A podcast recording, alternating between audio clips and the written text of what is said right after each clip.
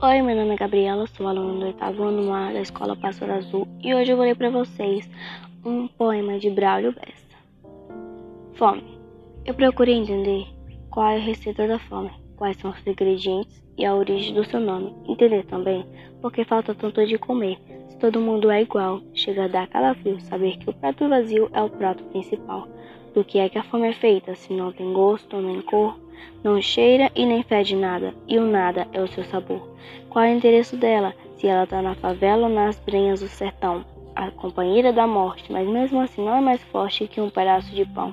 Que rainha estranha é essa que só reina na miséria e que entra em milhões de lares sem sorrir, com a cara séria que provoca dor e medo e sem encostar um dedo, causa em nós tantas feridas?